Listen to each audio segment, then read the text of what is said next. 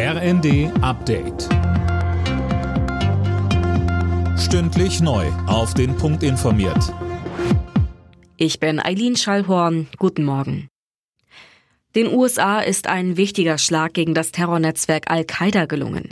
Wie Präsident Biden in einer Fernsehansprache mitteilte, ist der Anführer al-Zawahiri bei einem Drohnenangriff in Afghanistan getötet worden. Jana Klonikowski. Das ist ein klares Signal an die Feinde der USA, sagte Biden. Und weiter, egal wie lange es dauert, egal wo du dich versteckst, wenn du eine Bedrohung für unsere Bevölkerung bist, werden die USA dich finden und ausschalten. Al-Zawahiri hatte 2011 die Nachfolge des getöteten Osama bin Laden angetreten.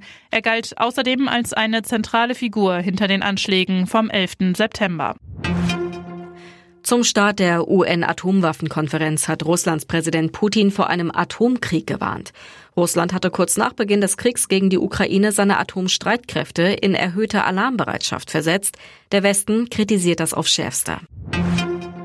Die Welt blickt gespannt nach Istanbul. Dort wird heute der erste Getreidefrachter aus der Ukraine seit Kriegsbeginn erwartet.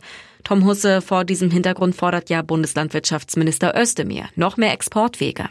Ja, richtig, der will er die EU-Kommission von überzeugen, sagte Özdemir der Rheinischen Post. Es brauche dringend weitere Ausfuhrmöglichkeiten, um die Menschen auf der Welt mit Getreide zu versorgen. Dass jetzt wieder welches geliefert wird, bezeichnete Özdemir als Hoffnungsschimmer. Die Ukraine dürfe in der Frage aber nicht mehr auf Russland angewiesen sein. Die ersten 26.000 Tonnen Getreide sollen heute in Istanbul ankommen. In den ukrainischen Häfen stecken aber nach wie vor Millionen weitere Tonnen fest. In der ersten Runde des DFB-Pokals haben sich die Bundesligisten am Abend keine Blöße gegeben. Eintracht Frankfurt, Werder Bremen und Union Berlin sind eine Runde weiter. Union Berlin benötigte für den 2 zu 1 Sieg gegen Regionalligist Chemnitzer FC allerdings die Verlängerung. Alle Nachrichten auf rnd.de